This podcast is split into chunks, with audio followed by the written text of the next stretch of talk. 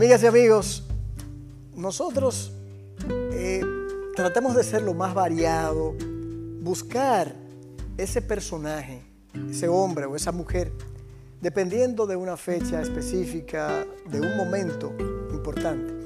Seguimos ahora para mantenernos en la, línea del mes de los padres. Hemos decidido eh, traer para todos ustedes a una gran figura no solamente del ámbito dominicano, sino internacional, en el punto del rock dominicano, un artista, un actor. Nos referimos a Tony Almo. Buenas, Tony. Buenas, Jordi, ¿cómo estás? Nos place sobremanera que hayas sacado el tiempo para nosotros. Para mí es un placer estar aquí. Sé que suena a veces como un cliché, pero siempre, siempre ha sido un placer visitar y compartir con ustedes. Eso me, eso me consta, porque no es la primera vez y en diferentes medios lo hemos hecho. Tony, ¿de dónde naciste? ¿De dónde eres oriundo? Nací de, en, en, ese momento en las afueras de Santo Domingo, un barrio que se llama Herrera. Eh, hace ya 53, 54 años. Era un barrio detrás del aeropuerto. La mayoría de los aeropuertos del mundo se hacían en las afueras y en el, y en el aeropuerto de Herrera no era, no era la, la, excepción. Y ahí crecí hasta los 15 años, donde lo, lo, mis primeros pasos los di y obviamente mi forma de cómo moverme ha sido por eso, a través de la historia de un barrio pequeño. ¿Cómo eras de niño? Yo fui el mayor de tres hijos, o sea que obviamente eh, wow. mis padres me inculcaron la idea de que yo era el mayor y que tenía que dar la, el, ejemplo a, lo, a los demás. Yo, era un peso muy grande, pero, pero me debatía entre poder ayudar a mi mamá con los deberes y, y escaparme y hacer travesuras por ahí y aprender a jugar basquetbol y cosas por el estilo. Pero básicamente eso es lo que hacía, me la pasaba entre haciendo, haciendo eso y jugando hasta con mi mamá, porque como ella me enseñó mi primer juego, me enseñó ajedrez, bola, una oh. cosa muy diferente, ¿tú ves? Sí, sí, me sí. Me hizo sí. mi primera chichigua. Y eso era más o menos lo que yo era, el mayor, no, no podía hacer mucho de ese arreglo, pero básicamente ahí fue que empecé a, a empezar los juegos en la calle y cosas de eso. Pues entonces estabas más vinculado a tu madre que a tu padre. Sí. Lo que pasa es que el cuadro familiar que yo tenía era que mi papá era el que el proveedor. Ya. Entonces yo pasaba más tiempo en la casa. Claro, claro. Aunque sí teníamos una imagen de nuestro papá siempre presente y demás, pero la forma, mientras vamos creciendo, la primera cosa que hacíamos de que nos daba el, el, la formación humana básica era mi mamá. Y papi era el tipo que nosotros nos acercábamos a preguntarle cómo, qué significaba tal palabra, cosas por el estilo. Y así mismo, mi, mi, mi, mi formación, digamos, intelectual eh, viene mucho de mi de mi colaboración con mi papá y lo emocional, lo artístico y todo lo demás tiene que ver con mi mamá. ¿Y qué quería hacer ya de niño? Bueno, igual que la mayoría de los dominicanos, yo quería hacer lo mismo que mi papá. Mi papá tuvo una historia muy interesante porque mi papá fue jugó béisbol profesional y jugó con los Piratas oh. de Pittsburgh y con el Licey. Oh. Yo sé que estoy en tierra de las águilas, pero vaya. mi papá, yo soy liceísta por, por, por, default. No, no, por, por origen. Exacto. Por la sangre. Por, default. Sí. Entonces, eh, mi papá fue uno que también creció en el barrio que, que, donde yo nací, pero obviamente con muchísimas limitaciones, donde la gente hacía trabajos manuales y el, y el béisbol fue una salida en ese momento. Wow. En aquella época era un buen empleo, pero no era algo que era para cambiarte la vida. Y él claro. jugó muchos años AAA. En un momento dado, con lo que se le pagaba, él veía que no subía de que las grandes ligas y decidió retornar al país y retomar sus estudios que lo había dejado en primero, en cuarto de primaria. Entonces él cogió incentivos, eh, intensivos, perdón, y en dos años él hasta, terminó el colegio y la ¿Qué? universidad, el, y, el, y, el, high school, perdón. Entonces se inscribió en la UNFU, que era en ese momento una universidad novedosa, fue de los primeros que se inscribieron ahí. La Pedro Enrique Sureña. La Pedro Enrique Sureña. Y ahí se, se, se graduó. Yo en los, con los primeros años me, lo vi graduarse de administrador de empresa y él fue durante toda su vida, y la wow. que recordamos todo fue, trabajó en una ONG que se llamaba, o primero trabajó en Caritas Dominicanas claro, muy, y en. Children International, fue el director nacional por, en diferentes épocas. Entonces, para nosotros es un ejemplo muy grande que nuestro papá primero vio la necesidad de una, una educación, una formación como adulto y que nos educó a todos, nos mandó a todos a la universidad trabajando para una, ONG. O sea que el trabajo social también era algo muy constante. Oye, pero qué hermosa esa historia de tu padre. Así mismo. O sea, eso es muy raro. Muy raro. Qué bueno que tú hayas expresado eh, eh, eh, eso. Porque, mira, se me engranuja la piel. Porque muchos peloteros, muchos muchachos que no llegan, pues toman otro rumbo. Como derrotero, vamos a decirlo así. No llegaron a lo que querían, a sus sueños. Pero tu padre renació. Y él llegó a demostrármelo. Sin, un día yo tenía, yo estudiaba, yo estudié arquitectura en la misma UNFU. Él llegó a ser profesor de la UNFU, entonces yo entré con media beca de profesor. Y entonces en, una, de las clases tenía que hacer un trabajo con barro. Entonces fuimos a cerca de del barrio donde nos nacimos, que es en la autopista Duarte, que creo que, era, se llama Alfarería Dominicana, algo así a comprar un barro y quien lo atendió fue un compañero con el que jugaba béisbol oh, de cuando joven. Entonces cuando terminamos ahí, básicamente, eh, mira, me están llamando, no te preocupes, no voy a coger eso ahora. Entonces un compañero y él me dijo cuando me entrega, me entrega el barro, él me dijo, ¿Tú, tú, tú sabes ese muchacho? Él y yo enderezábamos clavos en las construcciones cuando éramos jovencitos. Y para que tú veas, él tiene siendo, digamos, mayoral de esta empresa toda la vida ellos son de mi juventud los que se quedaron. Lo que muchos querían jugar a béisbol, pero al final consiguieron trabajo por ahí y se han quedado trabajando en eso. O sea que la decisión de él poder educarse fue algo que yo lo admiro muchísimo, porque como te di, como tú lo dices, era muy raro que en esa, y más viniendo de un barrio y con esa casa de educación, decidir formarse y querer echar para adelante mediante la educación. ¿Cuál es de todo esto? porque te lo digo, me, ha sido una sorpresa grata. Eh, ¿Cuál es la mejor lección, viendo todo lo que nos has contado de tu padre? Mira, mi papá primero fue una persona muy de su casa, muy de su casa, una persona muy afable, muy respetuoso, eh, que me enseñó muchísimo, muchísimo. Primero, eh, la relación familiar que había era muy cristiana, la formación, la formación que tenía era muy, cristiana. Mi papá y mi mamá, la tengo que decir, la mencionar, fue, fue lo que nos dieron la dicha de esta frase que se ha vuelto medio fantástica de hasta que la muerte nos separe. Yo tuve a mi papá y mi mamá hasta hace cinco años, cuando, seis años cuando falleció mi madre. O sea, tuvimos una casa eh, con ellos dos juntos. Eh, si aunque al principio de, la, convivencia yo vi como ellos discutían y peleaban y demás, lo que más yo recuerdo mi papá diciéndole, sí, mi amor, porque él entendió que cualquier tipo de discusión yo no lo veía. Mi papá es un tipo que lo veí muy poco perder los estribos, no decía mala palabra, bebía de forma social, eh, todavía anda por ahí y siempre decía que nosotros, nosotros habíamos nacido para servir entonces, ese, esa entrega que él tiene para, colaborar con los demás es algo que yo todavía lo admiro porque anda por ahí dando carpeta. Dentro de todo ese ambiente, eh, un papá que comenzó con la pelota, que se, no, dio con el objetivo de llegar a grandes ligas, pero eso no la milanó, siguió a, los estudios. ¿Cómo entra entonces eh, Tony Almond dentro de la mentalidad de sus padres a la música? Ahí sí, obviamente hubo un chipeo, tú ves, porque obviamente mi papá ya había puesto todos sus, esfuerzos en los estudios. Porque hay una frase que utilizamos eh, mi generación, no simplemente en nuestro país, sino en, todo el mundo, que cuando, cuando uno hace un esfuerzo por superación, quiere darle a los hijos lo que no tuvo. Claro. Pero al mismo tiempo se les olvida darle lo que sí tuvieron, que fue la presencia paternal, el cuidado y todo lo demás. En el caso de mi papá, eh, obviamente él hizo un esfuerzo muy grande para poder conseguirnos, me, me llevan mandando a un colegio y todo lo demás. Entonces, obviamente, él esperaba que, que se lo. Y, más mi mamá. Mi mamá, que era la artista de la casa, ya la que cuando yo estudié, empecé a estudiar arquitectura, fue, era la que se quedaba conmigo armando maquetas y amaneciendo. Ella estaba emocionada porque iba a tener un hijo Pero arquitectura porque lo elegiste en principio tú. Lo elegí en principio yo. Yo al principio quería hacer lo que mi papá era, pero como yo pintaba y tenía... Ya, tenía facilidad de manuales. En esa época había un enfoque que te, hacían un test psicológico, entonces tú tenías que... Sí, Habían unas cuantas carreras y tú tenías que elegir una. Así mismo fue la mía.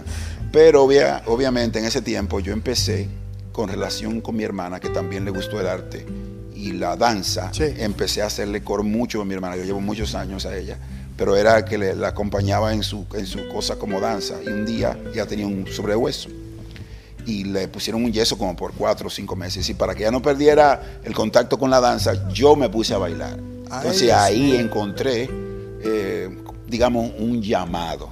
Entonces a través de eso, yo me hice una reevaluación y decidí dejar la carrera y meterme a bailar, a hacer danza contemporánea.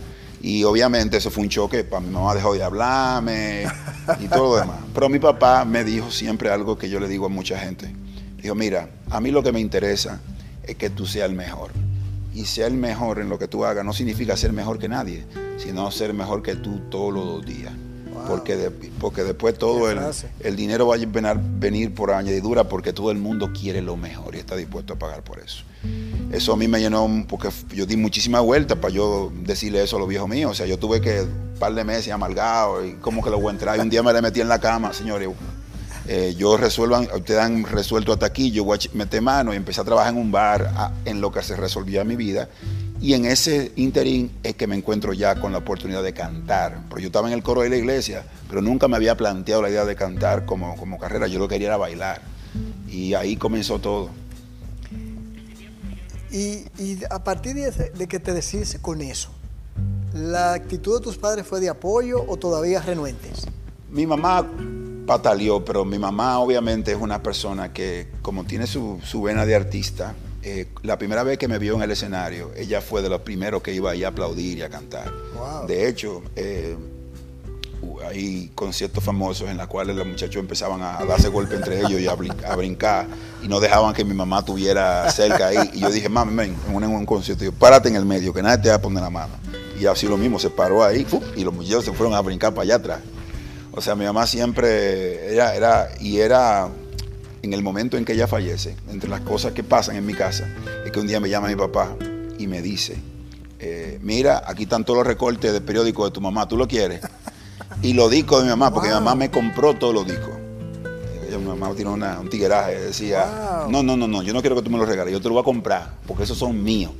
Entonces cada vez que yo necesitaba una copia, yo, papi, mami, préstame un disco de los... y ya fue. Y después al otro día estaba, eh, mi disco. Qué bien. No, que, no, no, no, es que yo me lo compré, son míos. Entonces hasta yo heredé los mismos discos que le vendí a mi mamá. Por eso, porque ya apoyaban mucho lo que, lo que nosotros hacíamos. Y mi papá, obviamente, era la persona que siempre, desde que yo, pues yo hacía deporte también toda la vida. Sí. Y fue de las personas con las que yo aprendí el trabajo en equipo, porque a través del básquetbol, que fue el deporte que yo más practiqué, él me llevaba siempre a la práctica y me decía, tú tienes que poner atención en lo que te diga el entrenador y hacer tu parte lo mejor posible y confiar con tu compañero. Posteriormente me ayudó en este trabajo, porque obviamente trabajo con otros individuos que pregar con gente adulta y otra, eso es difícil. Pero es la única forma en la cual yo pude aprender cómo, cómo lidiar con otras personas con otros temperamentos y otras educaciones y demás. ¿Se puede decir entonces que tú elegiste la música o la música te eligió a ti? Yo creo que me elige a mí.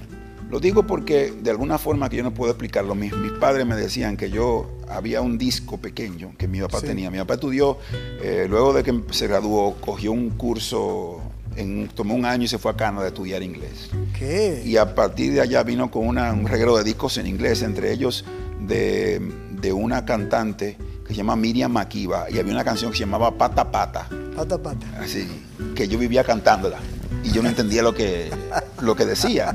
Y yo siempre, eh, mi papá me lo, me lo, me lo recordaba porque yo, no yo mismo no lo recordaba, pero en principio la música me activaba algo en el cuerpo que yo no podía describir. Yo aprendí bailando, mira, aprendí a bailar mirando a Johnny Ventura en el show de Johnny Ventura.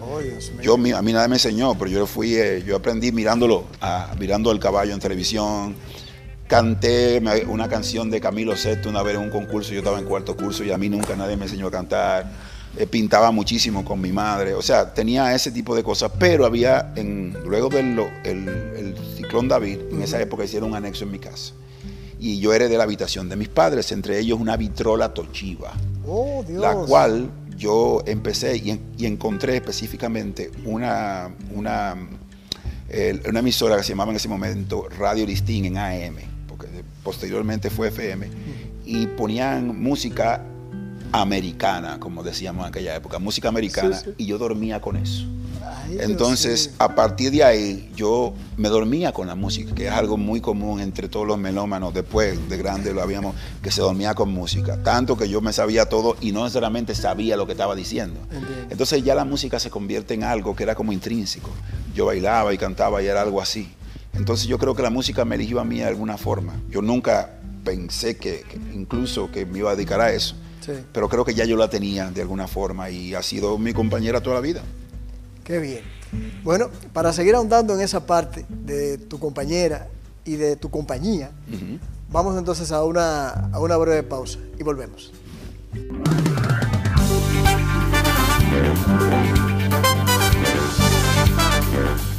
Mi gente salvé hacia otro continente. Bien, continuando con esta conversación con Tony Almond. Yo quiero, Tony, ahora que tú escuches en el fondo la música que vamos a, colocar y me gustaría que tú nos expresaras brevemente, cuando las vas escuchando, ¿qué te evoca?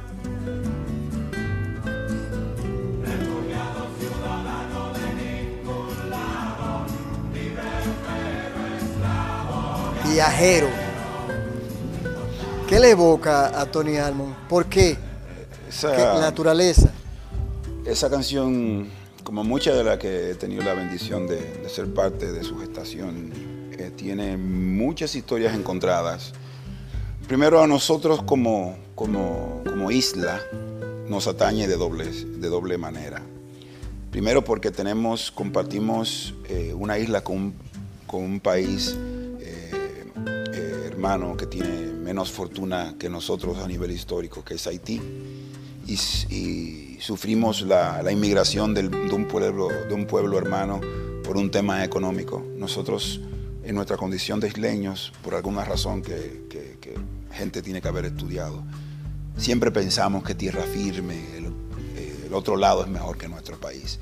Y tenemos una historia de, de migración, principalmente a los Estados Unidos, o a países de Europa.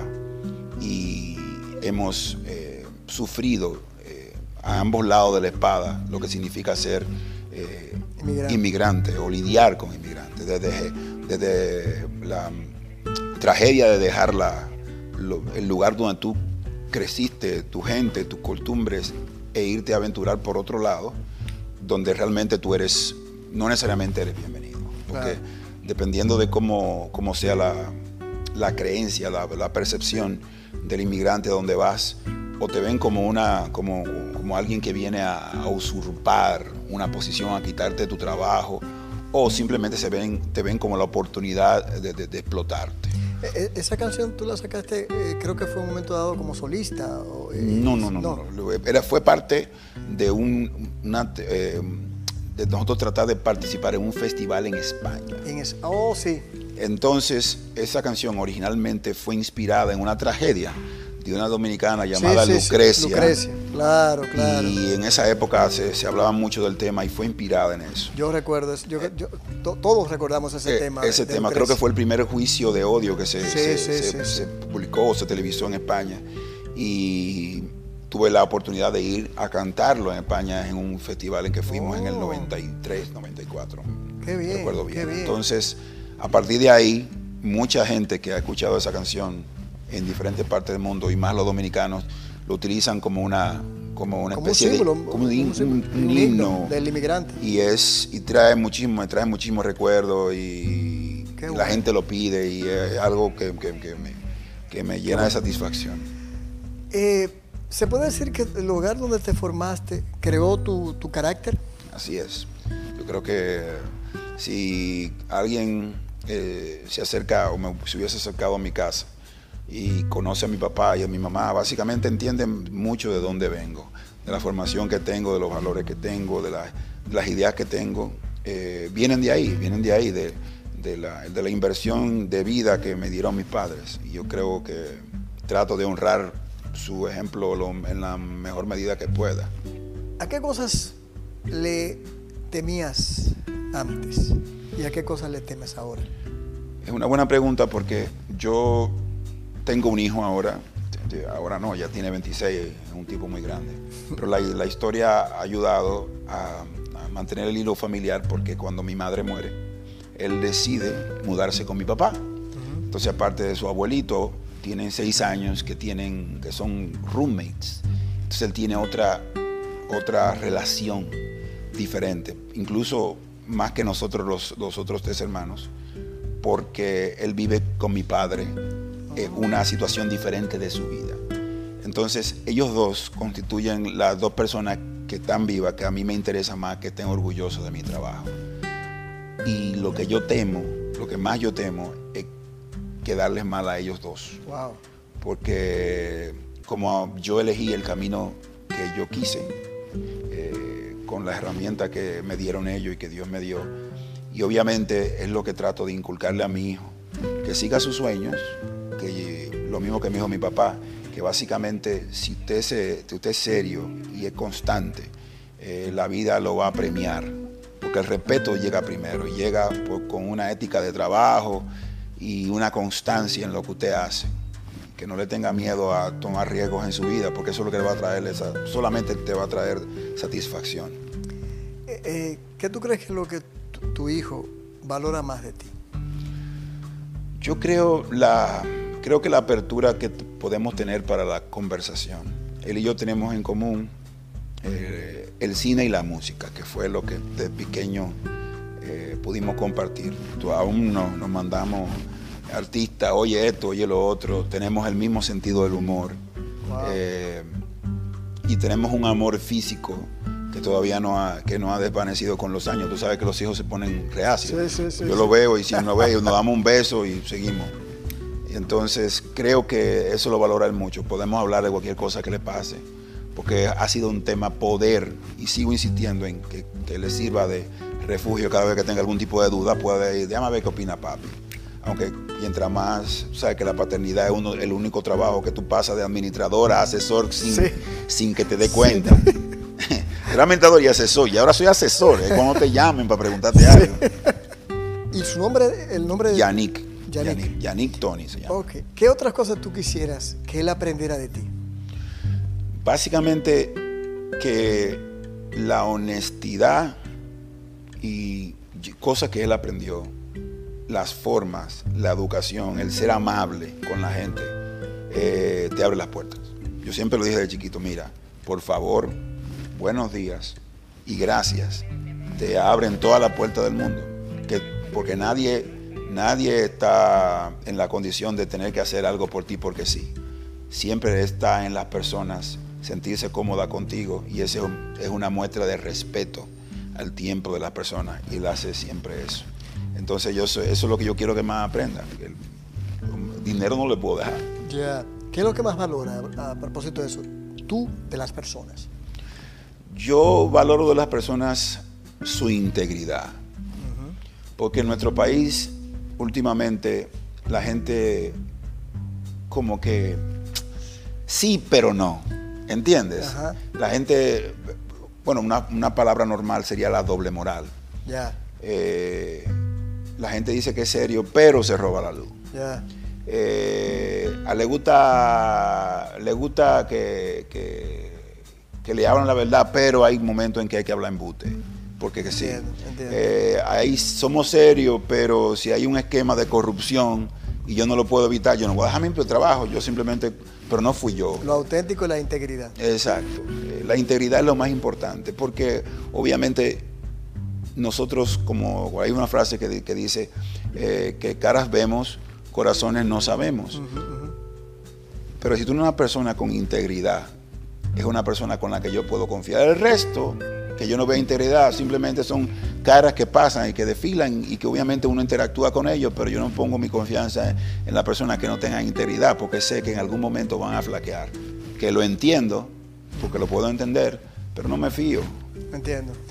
Tú te puedes, eh, Tony, a propósito que vi en estos días que tú estabas en protesta por eh, discriminación, a propósito de lo del articulado que se mencionó del Código Penal que está siendo conocido en el Congreso. ¿Te consideras tú una persona que ha sido afectada por el prejuicio? Oh, claro, en todos, en todos los niveles. Primero, eh, yo en el día, el día que se firmó este programa que tenemos el Día Internacional del Rock, y yo en ese momento era el único negro que cantaba eso en este país. Entonces era, era, era chocante para las personas. Y yo cuando me di cuenta que era una figura pública, también empecé a mirar a mi alrededor dentro de lo que hacía. Y yo veía, los únicos negros eran Corporán, Johnny Ventura, después ya apareció Cueli, Cueli apareció. Pero no habían figuras públicas con, como yo me veía y como yo era la mayoría del dominicano. Entonces empecé, empecé a tener cuestionamientos, ¿por qué los, eh, los comerciales de cerveza traían gente venezolana, toda que eran caucásicos, y siempre fueron así? Entonces, eh, de ahí para adelante, yo empecé a, darme cuenta de por qué eran estas cosas. Obviamente eran eh, por ignorancia. Empecé a, compartir con gente que eran también, que tenían eh, identidades o inclinaciones sexuales diferentes a la mía. Entablamos amistades y hacíamos las mismas cosas. Lo único que nos dividíamos era cómo amábamos a las personas. Claro. Entonces, obviamente, cuando tú ves personas que tú crees que son diferentes por, por, por, por algo que te inculcaron y no conoces alguna, tú creas un prejuicio. De la, palabra prejuicio es básicamente eso, es que hacerte un juicio de una persona sin conocerlo. prejuzgar sin saber. Sin saber. Y la discriminación es básicamente miedo. Y el miedo es desconocimiento e ignorancia. Es cierto. Entonces, una vez que tú tienes la información, eh, eso se va se va tumbando. Entonces, desde, desde, pequeño yo empecé a ver cómo eran las personas per se, pero también empecé, empecé, a ver cómo la gente le tiene miedo a la gente o a lo que no conoce. Entonces, ya yo sabía cómo era, iba a ser el reto de mi vida, que iba a estar bregando con ese tipo de cosas, porque son de, las, de la tendencia del ser humano a, a tomarse atajos. Yo, yo, yo, Jordi se ve que él es, se ve que, no, no se ve nada, yo no te conozco. Yo no, ese atajo no me va a servir para saber lo que eres tú. Yo, para saber lo que eres tú, yo tengo que tratarte. Por eso una vez tú dijiste eso, no hay atajos para conocer las personas. Exactamente. Qué bueno, interesante. ¿Qué, de toque profundo, rápidamente, eh, de Tony con toque profundo? ¿Cómo ha sido esa, esa simbiosis? Yo nunca quise ser líder de nada, pero obviamente mi papá me dijo que eso te cae en las manos eh, si tienes las actitudes de eso el proyecto Toque Profundo, yo vine, me metió ahí Leo Susana, era su proyecto. Sí, sí, claro. Entonces, en la forma en que se dan todas las, circunstancias y van saliendo los miembros originales, de los cuales yo era uno, yo empiezo a tomar una, posición mucho más preponderante. Primero porque era el cantante y segundo porque era el que escribía las canciones. Entonces yo soy el enlace de lo que nosotros hacemos en conjunto con las emociones de la gente, los recuerdos de la gente porque las canciones son mías o de toque profundo, al momento nosotros componerlas y publicarlas. Luego se forman, forman parte de la vida de quien las escucha. Entonces, ahí es donde nosotros nos, sentimos infinitamente agradecidos por el favor de la gente de hacer lo que nosotros hacemos parte de su vida. Y así lo, y así lo interpretamos nosotros como una oportunidad por la que trabajamos todo el tiempo porque también es un privilegio. De, de manera breve, Tony, todo este tiempo de pandemia, desde el punto de vista emocional, ¿cómo te ha afectado? Los primeros cuatro meses bastante, no me, no me afectó bastante porque yo soy una persona que no salgo mucho, vivo metido en mi casa y demás. Pero después del cuarto mes en adelante, yo me estaba volviendo loco. Yo soy un tipo que me gusta darme lo trago de vez en cuando, pero yo no vivo solo. Y los panas míos se parecían con un pote y me lo dejaban en la ventana. y, con el Zoom empezamos dando los tragos toda la noche para hacer algo y, y hacer party por el Zoom. Y yo, y yo imagínate, porque si no uno se vuelve loco. Y puso, y puso en evidencia muchísimas cosas en el comportamiento humano, entre los cuales uno hace muchísimo lío para uno tener la casa que tiene, para uno tener la familia que tiene. Y al final, tú haces todo eso y no puedes durar seis meses con ellos todo el tiempo, metido en la casa que tú elegiste, con la pareja que tú elegiste, con los hijos que te tocó tener. Claro. O sea, eso te lleva a una reevaluación profunda. Y en mi caso, que ya yo crié, crié y vivo solo, yo estaba pensando en, Dios mío, mis elecciones de vida son tan frágiles que me la pueden quitar tan fácil. Y obviamente eso ha sido también devastador para toda mi clase. Si no fuera por el favor de todo el mundo, de amigos, demás, no sé, no sé cómo mucha gente ha podido sobrevivir. Pero eso me dio una, apreciación, primero por, mis elecciones, por los amigos que tengo y por lo que hago.